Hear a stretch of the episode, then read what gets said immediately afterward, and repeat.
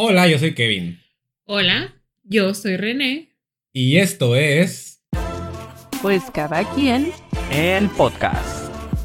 Amigues, amistades, amigos, amigas, ¿cómo han estado? Bienvenidos a este sexto episodio del podcast. Sexto episodio ya. Ya se logró. Se logró. Estamos cerca del episodio número 10. Del episodio Ya. número 10. ¿Cuántos faltan? Cuatro. Cuatro. Cuatro ya. Pero mira, el número 6, 6, 6 va. de la bestia. de- No. Aquí no vamos a mencionar. Mira que cosas señora satánicas. católica panista, no me vas a hacer cambiar, cambiar de opinión. Buenas tardes, buenos días, buenas noches. Noches. Donde quieran que nos estén viendo. Güey, estamos perdiendo el hilo. Nos quedamos arriba. A la hora que nos estén viendo, hola. Si nos estás escuchando en Spotify, hola también. Si nos estás viendo en YouTube, ¿por qué no te has suscrito todavía? Esto es un llamado. Esto Un es llamado. mensaje te está mandando Kevin. ¿eh? Esto es para todos nuestros seguidores de TikTok y de Instagram. Gracias a Dios estamos teniendo. Gracias al diablo. Gracias a Dios estamos teniendo buena recepción. pero necesito que le piques, pícale al botón ahí que está en YouTube. Ahí, O si no, síguenos en TikTok. No, no, no. En, en TikTok sí. Pero ahí hay un botón en TikTok sea- que está el botón de YouTube. Pícale al botón y te vas a ir directo a. YouTube. Agradecemos a las personas que se han suscrito a este canal y nos han apoyado y nos han dado eh, comentarios muy positivos. ¿eh? Gracias. Muchas gracias. eh, no los esperábamos. Claro que no tenemos la mayor audiencia del mundo, Pero, pero, vamos empezando. vamos o sea, empezando. No sé hay gente que tiene 50 videos y tiene. Mira, no empieces, Kevin. Aquí Pero pues cada quien, o sea, cada quien va a su ritmo. Nosotros cada quien va a su ritmo. vamos a nuestro Pues ritmo. nosotros vamos a nuestro ritmo, pero con tus malas vibras no puedo. Yo necesito luz en mi vida. Yo también necesito luz en mi vida, me voy a eliminar. Sí. Me voy a eliminar Ya. de mi vida. Te voy a llorar, Kevin. Mi tiempo se terminó conmigo mismo ya. Sí. Mira, yo te voy a llorar, Kevin, y voy a cerrar este ciclo contigo. ya, pausa. hay, que, hay que ponernos serios. ¿Cómo estuvo su semana? Mitad de semana ya. Para la gente que nos está escuchando. Mitad de semana es cierto porque esto es un miércoles. Ya casi, amigos, ya casi es fin de semana, no pierdan esos ánimos. Yo sé que a veces es muy batalloso que dices a la chingada todo, voy a renunciar. Yo también, güey, yo también quiero hacer eso. Pero no, ya casi llega el fin de semana. Estamos en fin de semana. ¿Ves? Pero les hablamos desde el pasado. Desde Así el pasado. Ustedes no están en fin de semana. Pero tú ve hacia el futuro y ve que ya llegará el fin de semana.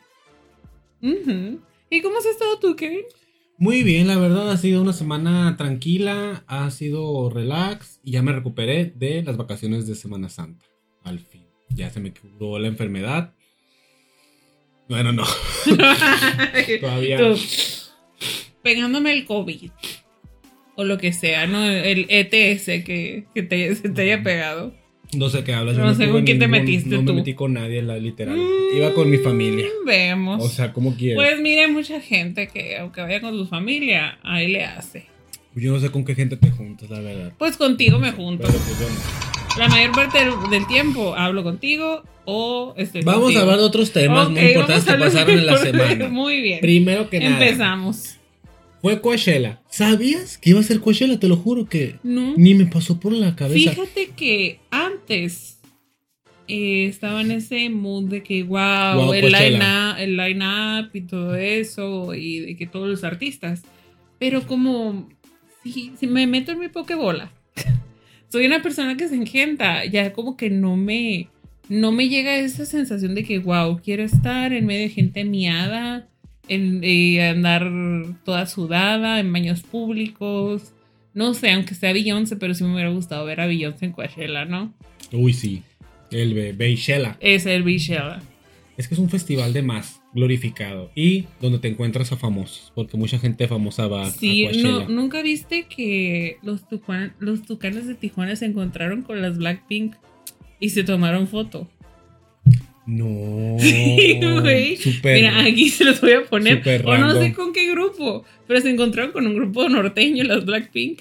Y de que los vatos estos, de ¿No que eran es súper humilde. No sé, güey, pero dijeron muy humildes las chiquitas estas, ¿no?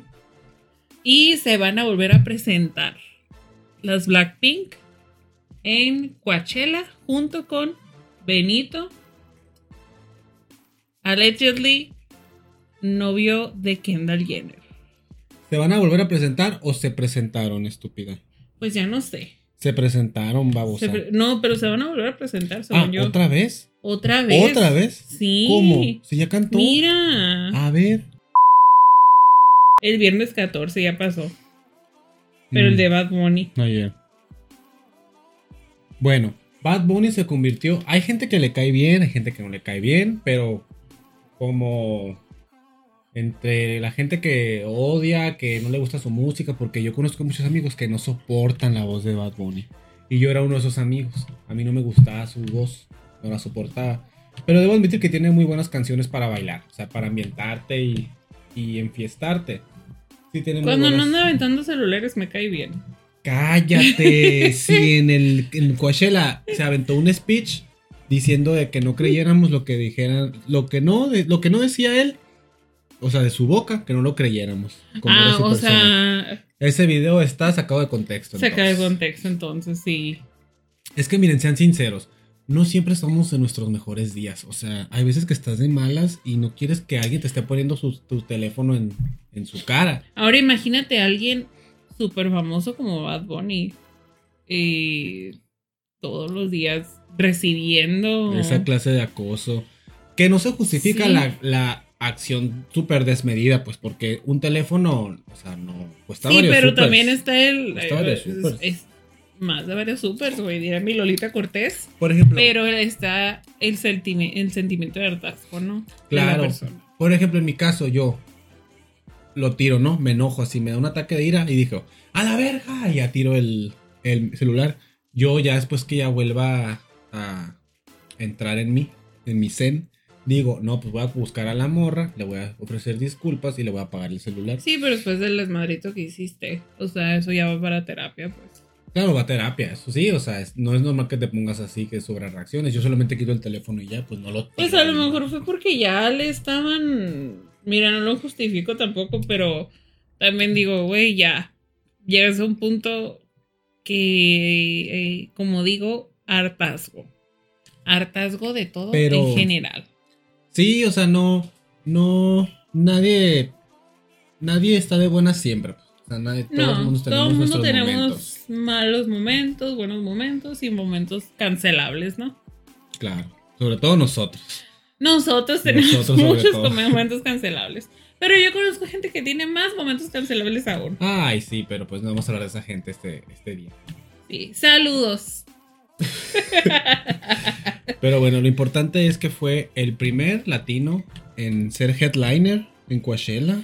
Súper bien, es felicidades. Anda con Tokio, mi Bad Bunny, güey. Y dijo como que, como se aventó como una frase de que muchos quieren ser latinos, pero les falta ritmo. Chambean, chambean. ritmo, energía y reggaetón, algo así. Le tiró mierda a los gringos prácticamente. Chambean, chambean, pero no jalan. Chambean, chambean, Pero, no jalan. ¿Ves? Así, hijo. Ándale, algo así, pues. Y pues felicidades, Bad Bunny. Felicidades. Felicidades. Si nos ves, un beso. Ven al programa. Ven al programa. ven al programa y platica tu experiencia. ¿Sí? Oye, cállate que Bad Bunny se dicen, dicen por ahí en las redes, va a haber una película de Marvel o serie. No estoy seguro. De un superhéroe que es de Magdalena, güey. De la ciudad, no de la ciudad, del pueblo de Magdalena. ¿Y quién crees que va a ser el Magdalena de- protagonista? De... Kino. Bad Bunny. Eso leí yo. Eso leí yo. Qué pendejadas es.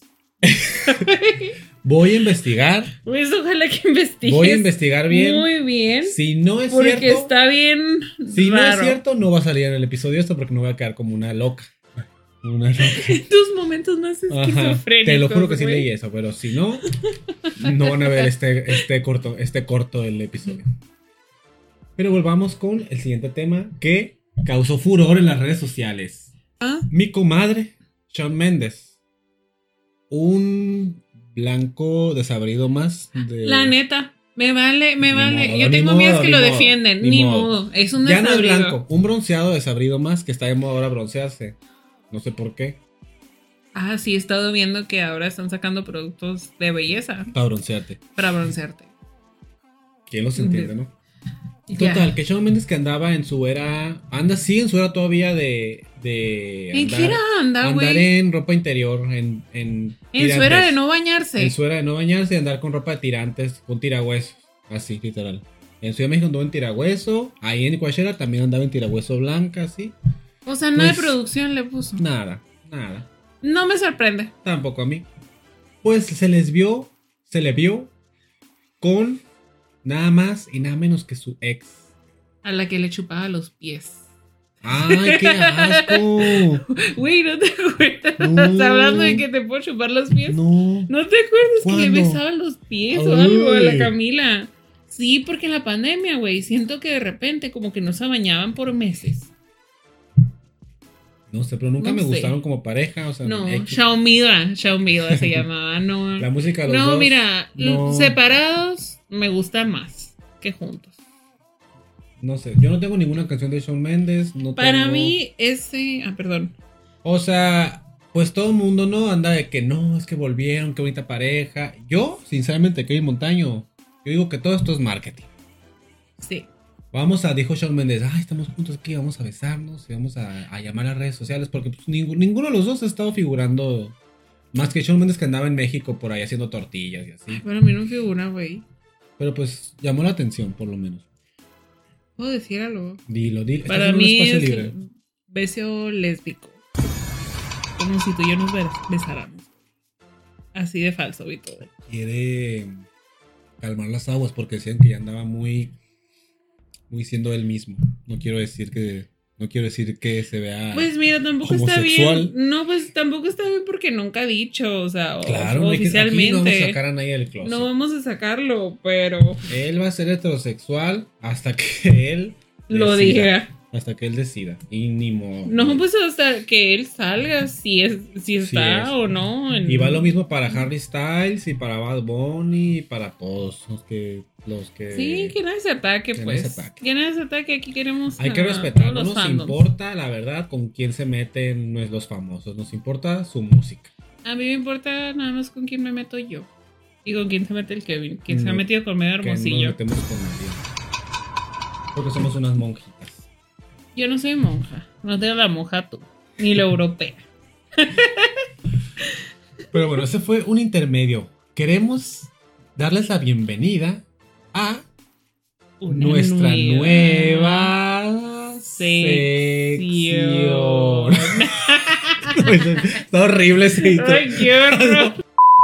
Bueno, queremos darle una bienvenida especial a una nueva sección. Una nueva sección de nuestro canal. Es algo macabroso el tema de hoy. Interesante. Escabroso. Y algo que nos mama a mí y al Kevin. Por igual, lo que nos unió. Lo que nos unió. Lo que nos unió. Cosas paranormales. Cosas de chupacabras, fantasmas, espíritus chocarreros. Y en este caso, hoy hablaremos de la brujería en la política. Pero esta sección se llama.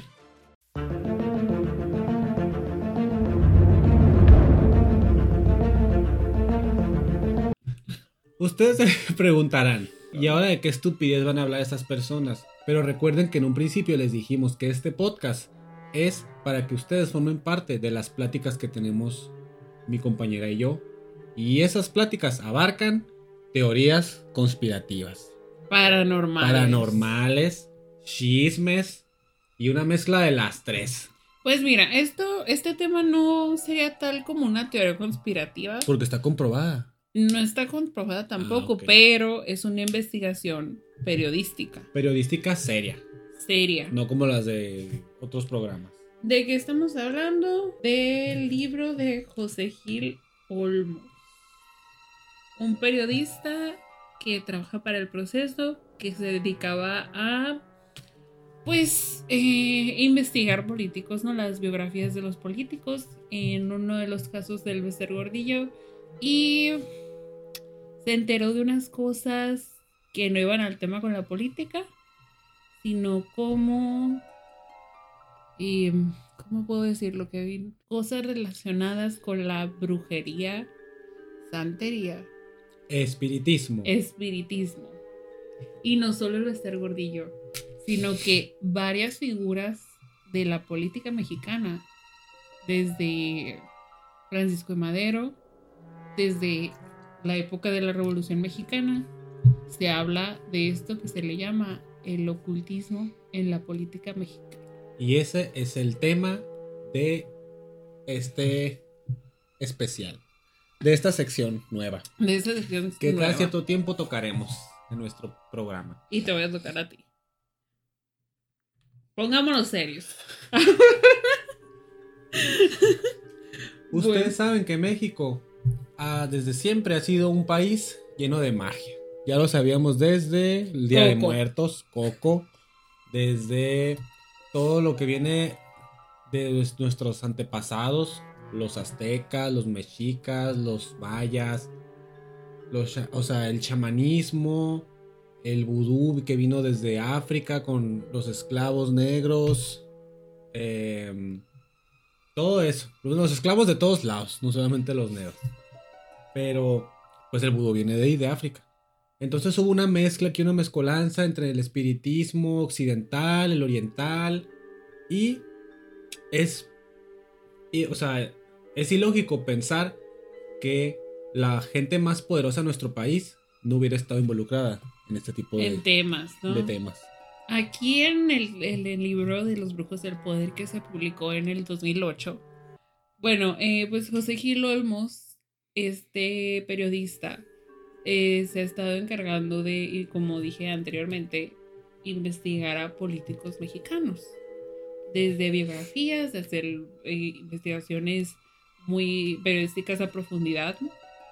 Y se encontró con esto, con varios sucesos en la historia del país que no solo se remonta en México, esto ya va hasta otros países como en Estados Unidos, que hacen rituales que se enfocan, aunque ustedes no lo piensen que somos un país laico, que la supone. religión y que las, que las creencias o sí, pues las religiones están separadas de lo que viene siendo la política, pues se van mezclando.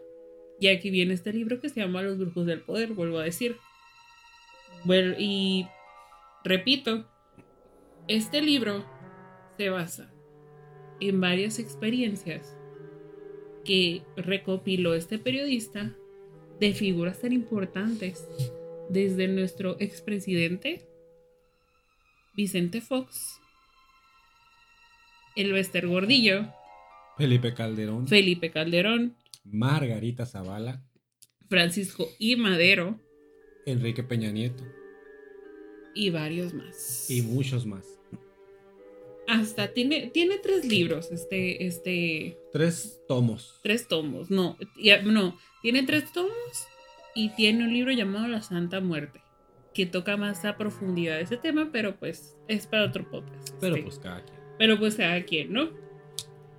Uno de los eh, relatos que nos cuenta que nos impactó, impactó, ¿no? Impacto enísimo. Impactrenísimo a los dos fue el de Bester Gordillo y estamos aquí para contárselo a ustedes dos. Nos cuenta José Gil Olmos que él estuvo en contacto directo con la gente o como se puede el equipo del Bester Gordillo, que estuvo pues así como pegado, ¿no? Ya que por ser periodista se movía se movía pues entre esas entre figuras políticas, entre los asesores de los políticos y etcétera, ¿no? Y pues entre ellos sacó eh, el Bester Gordillo, la estuvo estuvo como investigando sobre ella por casi 10 años. Bastantes Sí. años. Y en un video con Carmen, Carmen Aristegui nos dice que él iba, él solo tenía la intención de publicar la biografía del Bester Gordillo, pero otros dos periodistas se le adelantaron. Entonces dijo, bueno, voy a investigar más a profundidad de lo que es el Bester Gordillo. Y nos vamos enterando de este caso. Bueno, nos remontamos a la época, al sexenio del presidente Cedillo. Este presidente no era amiguísimo del Bester Gordillo. No. Ustedes saben que el Bester Gordillo, pues, como está ahorita, que, que hay tanta malversación de fondos, ¿no? Todo el, el tema Estuvo en con la gente. Ajá. Ustedes pueden investigar. El Bester Gordillo es una figura muy. que está muy presente en la política mexicana. Y que la mayoría de ustedes, si no están eh, escondidos en una piedra o que están más chiquitos, pues deben de saber quién es esta persona, ¿no? Ella está encargada de, lo que era la CENTE, ¿no? En ese momento. Y entonces Cedillo, cuando ascendió al poder, dijo, esta mujer está haciendo malversación de fondos. Hay que hacerle una auditoría.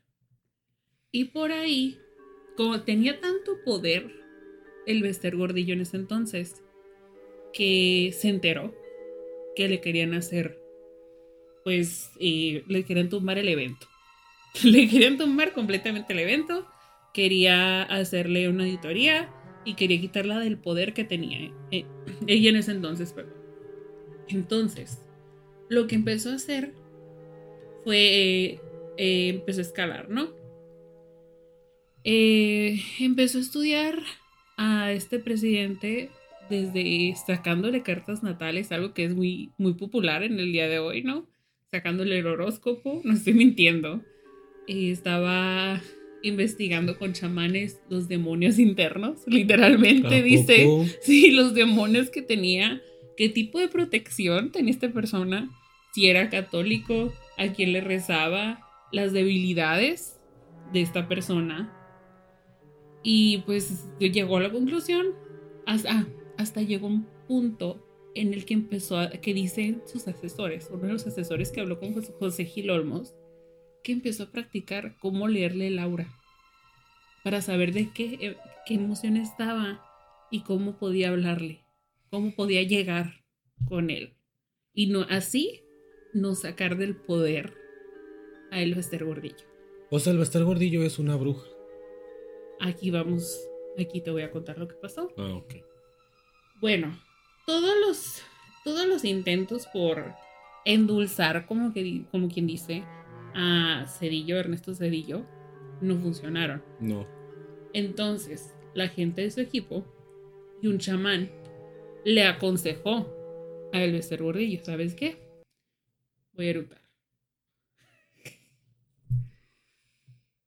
¿Eso le aconsejó? Le dijo, le aconsejó. ¿Sabes qué? Voy a eruptar. se me salió el espíritu, güey. Qué fuerte. Gordillo Te está atacando. me está atacando. En exclusiva, el espíritu del Bester Gordillo arremete contra el alma de René. Eh, le aconsejó ir a Nigeria, ¿no? Nigeria. Nigeria es la cuna de la religión yoruba. ¿Qué es la religión yoruba? ¿Qué es la religión yoruba, René? No me hables en este tonito, pero bueno, te voy a decir qué es la religión yoruba. La religión yoruba es, es, eh, es una religión como tal de las personas de Nigeria que vienen de la creencia de un dios que aquí les voy a decir el nombre porque siempre se me pasa el nombre de este dios, ¿no? Olodumare. Bien, esta, esta religión viene del dios Olodumare. Este dios baja a la tierra y corríjanme las personas eh, que son yorubas, que practican la religión yoruba, si estoy mal, pero pues baja la tierra y separa. Es, es como que se separa.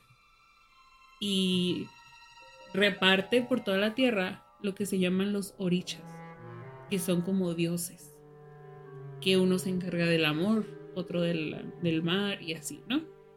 Y hacer las costumbres de lo que es lo que conocemos como el vudú. Aquí ya pues es, es conjunto de vudú con, con otras cosas, ¿no? Ya pasó. O sea, eh, casi muchas, muchas de las, de las prácticas yorubas, pues, eh, se vinieron para acá. Pero bueno, eso, eso no es el tema. Después de explicar lo que es la, la religión yoruba ah, por encimita, bueno, le aconsejaron el Bester a ir con un chamán muy importante. Y fue a Nigeria. Y estaba paseándose por las calles de Nigeria en uno, en un así como mercado tipo Sonora. Y le estaban leyendo los caracoles. Yo no sabía que se puede hacer eso. Caracoles. Caracoles. le estaban leyendo los caracoles. le estaban leyendo los caracoles y un chamán le dijo, ¿sabes qué? Ve con este chamán. Porque, o sea, de la nada, dice que se le acercó al Bester y le dijo, el jefe de tu pueblo no te quiere. Y para que te quiera, tienes que ir con este chamán. Y, dijo, y pues la mandó con este chamán. Este chamán le dijo lo mismo. El jefe de tu pueblo, pueblo no te quiere. Quiere tumbarte el evento. Así no lo dijo, pero pues le, le echamos nuestra... Para que entendemos. Para, para, que, para que entiendan. Y lo que hacen es, bueno, te vamos a, a hacer una especie de... Vamos a hacer una especie de ritual. Se le podría llamar como un endulzamiento, pero no, no es un endulza- endulzamiento como tal sino es una práctica donde eh, agarraban un tigre. No podemos decir lo que hacían con el tigre, pero le sacaban la piel, Le daban cuello al tigre. le daban cuello al tigre y el becer gordillo por cuatro horas tenía que estar cubierta de la piel del tigre. Así es, como la película de Midsommar. Midsommar. Así. Como Pero ella termina Midsommar. ganando. ella, por cuatro horas estuvo, eh, de hecho tuvo una preparación previa al, al ritual este porque tienes que tener como que resistencia, ya que el espíritu del tigre, el tigre, la energía del tigre iba a pasar hacia ella. Y eso pasó. Le dieron cuello al tigre. Se puso la, la piel del tigre. Se estaba desmayando. El propio chamán le pegó una cachetada para que se volviera a ¿El levantar. Ajá. O sea, le pegó una cachetada porque como que no soportaba a la señora. Y se levantó. Terminó el ritual. Y en cuanto lo terminó, allegedly, dicen que Ernesto Cedillo le marcó y le dijo, güerita hermosa, tenemos que hablar. Hay muchos proyectos que hacer. ¡Cállate! Sí, así lo dice en el libro. Si lo No quieren leer, pues ahí se los vamos a dejar abajo. Eh, Lo venden en Amazon todavía. Y está muy interesante, ¿no? La historia. Pero bueno, sigamos. Pagó como unos 46 mil, 50 mil dólares aproximadamente por este trabajo de brujería tan pesado. Y lo que le dijo al final este chamán fue, vas a pagar con lo que más quieres. Y ella confiada dijo, me gusta el dinero. ¿A quién no, verdad? Pero dijo, "Mm, no tengo a alguien así que quiera tanto, es a mi familia, pero ni al caso, ¿no? O sea, no le hizo caso como hizo- tal. No le hizo caso. Y se regresó. Total, que empezó a vivir súper bien. Empezó a hacer uña y mugre de Ernesto Cedillo. Y de hecho creo que hay varias, varias pruebas de que sí se llevaba muy bien, ¿no? Pero después, lo que el chamán le había dicho hace unos meses, terminó haciéndose realidad con la muerte de su nieto. Un día, su nieto estaba en un conjunto de apartamentos donde vivía ella y la hija del Bester Gordillo, junto con dos amigos. Después de eso, ellos estaban, están chiquitos pues, estaban jugando en un elevador. Y él se metió en el elevador y de la nada se cerró. Se quedó solo en el elevador y el elevador se vino abajo. No, manches. Y así se murió. pagando con la vida Del nieto. del nieto y después de la hija. Y hasta el propio José Gil Olmos se ríe porque en la entrevista Carmen Aristegui le dice, oye, pero no le duró mucho tiempo porque fue a la cárcel. Y luego pues él contesta, pues a lo mejor se, Alguien más. se le rompió. O, al- o alguien Con más, más poder. o alguien con más poder en la política que no la quería ahí, pues le deshizo el trabajo. Y esa es la historia de el Bester Gordillo y el trabajo de brujería que le hicieron en Nigeria. Pero a ver, el- la administración de Ernesto Cedillo fue hace mucho tiempo ya. Después de Ernesto Cedillo, ¿quién fue presidente? Carlos Salinas. Déjame checar. Mala mexicana. Estábamos chiquitos, eh. Fue Ernesto Cedillo, presidente del 94 que nací yo al 2000. Obviamente no recuerdo nada de eso. Pero sí recuerdo a Fox. Entonces cuando entró Fox con Martita Sagún, ya estaban... ¿Cómo estaban las cosas? Igual, bien. Bien, Se todavía. llevó bien. Ajá. Calderón también, Y- ¿no? No, pero espérate. Y también el equipo de Fox tenía gente que practicaba brujería. A lo que se llama brujería, ¿no? Ah, yo lo que leí era que Martita Sagún Le hizo una mar. practicaba diversas técnicas de es- es- brujería, o sea, espiritismo, ocultismo, como ustedes le quieran decir, para someter al presidente, que era su esposo. Sí, decían endulzamientos, amarres. Me imagino un amarre de panteón con Fox, güey. Poniendo la foto de Fox de que vas a ser mío y todo eso. ¿Nunca has visto los amarres Sí, de panteón? sí, sí, he visto.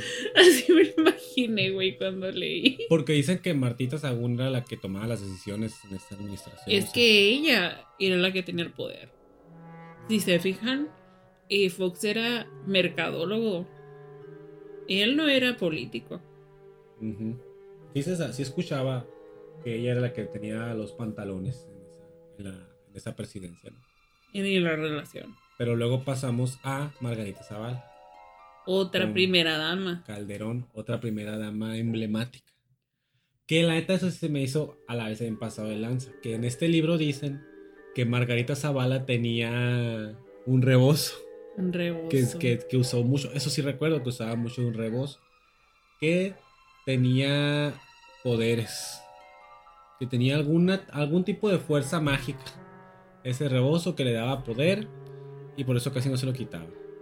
Espero que no se escuchen esos ladridos. Es el de Estamos hablando de algo bien raro y, Y empiezan, empiezan a a ladrar los pasar perros. cosas raras. Miren nomás. Cuidado con. No debemos a desaparecer. Cuidado con los que estén escuchando el podcast de noche, ¿no? Pero Como dos. Como dos. No escuches esto en la noche. En la noche. No escuches esto solo. Solo. Pero sí, le daba poder. Y pienso que fue más por ella. Ella fue la que le dio el poder. Al rebozo. Es como si tú agarras la taza y dices, la, ta- la taza me va a dar buena suerte.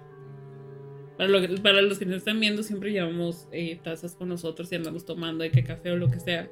Y pues él- estoy diciéndole, pues si tú dices que la taza te va a dar buena suerte, la taza te va a dar buena suerte. Porque tú estás pensando que te va a dar buena suerte. Lo estás decretando. Pues se puede decir que es como decreto. Pero sí, varios eh, personajes ilustres de la política mexicana que dicen que son católicos, que son panistas, tienen eso, pues, ese, ¿cómo se le puede decir? Vínculo. Vínculo a las artes, Y a es- las artes eh, ocultas, ¿no? Sí, y la verdad, eh, no, es algo que obviamente es una, un tema muy silencioso, pero no por, por eso. No vaya a ser algo que sea muy determinante en muchas decisiones que los presidentes tomaron a lo largo de su mandato en nuestro país. Muchas veces muchos presidentes van a sesiones de espiritistas o ellos mismos hacen sus propias sesiones para contactar al, al más allá y se, muchas veces se basan en eso para tomar las decisiones que forman nuestra nación día a día. Pues sí, tuviste en, el, en la introducción del libro, eh, cuenta que desde la antigua Grecia los reyes usaban a las pitonisas Desde la Biblia. para saber qué iba a pasar. Para saber qué iba a pasar, para saber cuál era el futuro de la nación o el futuro de pues, su reino, ¿no? Así que esto ya viene de prácticas literalmente ancestrales. Sí, o sea, es algo muy, inter- muy interesante, pero también muy extraño. Muy como extraño. diría- como diría Patti Chapoy. Otra que creo que también se. Mucha gente, mucha gente que ustedes ven en la televisión practica este tipo de, de arte oculto. De hecho, te- si te has dado cuenta, como que de repente tienen sus, sus propios rituales, ¿no? De que antes de salir hago esto. O sea, que, creo que es una superstición de parte de ellos, pero muchos, si se dan cuenta, tienen sus propias. eh, sus propias costumbres o lo que hacen, pues, para dar a la buena suerte, o voy a decretar esto. O, por ejemplo, me acuerdo que el elenco de Friends, Jennifer Aniston, Courtney Cox y la. ¿Cómo se llama la Phoebe? La, la actriz que hace de Phoebe. No me acuerdo de Ahí lo vamos a poner. Eh, dicen que hacían como que círculos donde agarraban como un palo o no sé qué, qué hacían que era para manifestar lo que querían. Así que no solo los políticos. Ya esto es algo más la punta del iceberg, diría Dross, ¿no? De todo, de todo lo que pasa en la política mexicana. Es que imagínense, están en una tal posición de poder como es ser presidente, alcalde, gobernador.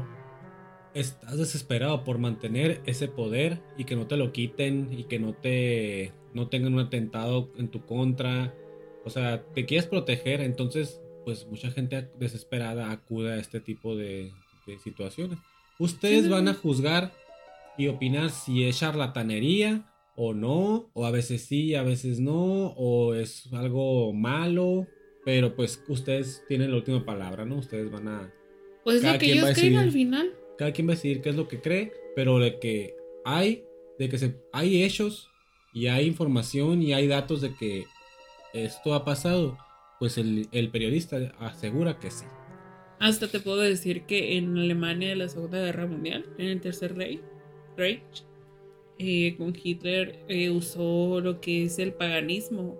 Quitar el, quitar el judaísmo primero para luego agarrar costumbres paganas, hacer rituales paganos porque simpatizaba con gente que todavía hacía eh, rituales paganos para ascender al poder. No sé si sabías eso. No, no sabía. Ah, pues él tiene un- una historia también con, el, con todo eso. Y luego desplazar el catolicismo.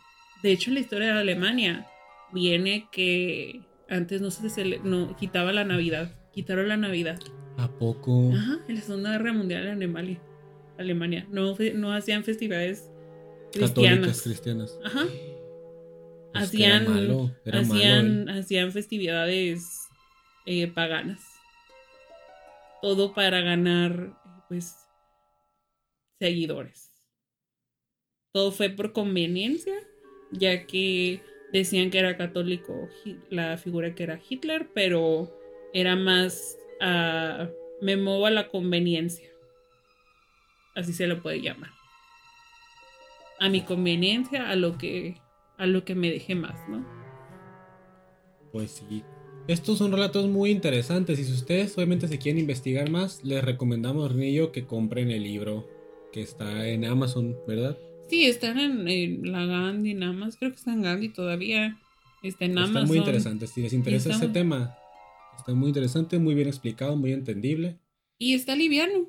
Además, O sea, no tienes que pasar mm, semanas, meses leyéndolo. No es, no es una lectura pesada. Eh, José Gil Olmos te lo comenta todo muy eh, coloquial para que tú le puedas entender si no sabes algunos términos que se avientan por ahí, ¿no? En el libro.